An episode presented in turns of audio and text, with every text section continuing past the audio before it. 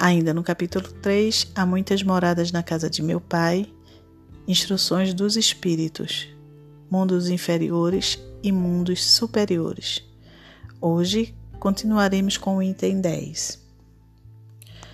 Nesses mundos venturosos, as relações sempre amistosas entre os povos jamais são perturbadas pela ambição, da parte de qualquer um deles, de escravizar o seu vizinho, nem pela guerra que daí decorre. Não há senhores, nem escravos, nem privilegiados pelo nascimento. Sua superioridade moral e intelectual estabelece diferença entre as condições e dá a supremacia. A autoridade merece o respeito de todos, porque somente ao mérito é conferida e se exerce sempre com justiça. O homem não procura elevar-se acima do homem, mas acima de si mesmo, aperfeiçoando-se.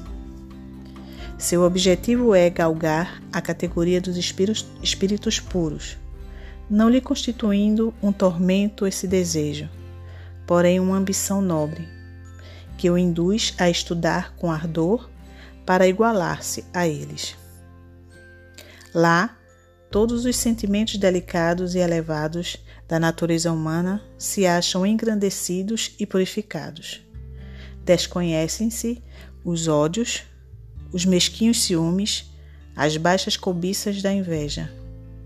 Um laço de amor e fraternidade prende uns aos outros todos os homens, ajudando os mais fortes aos mais fracos.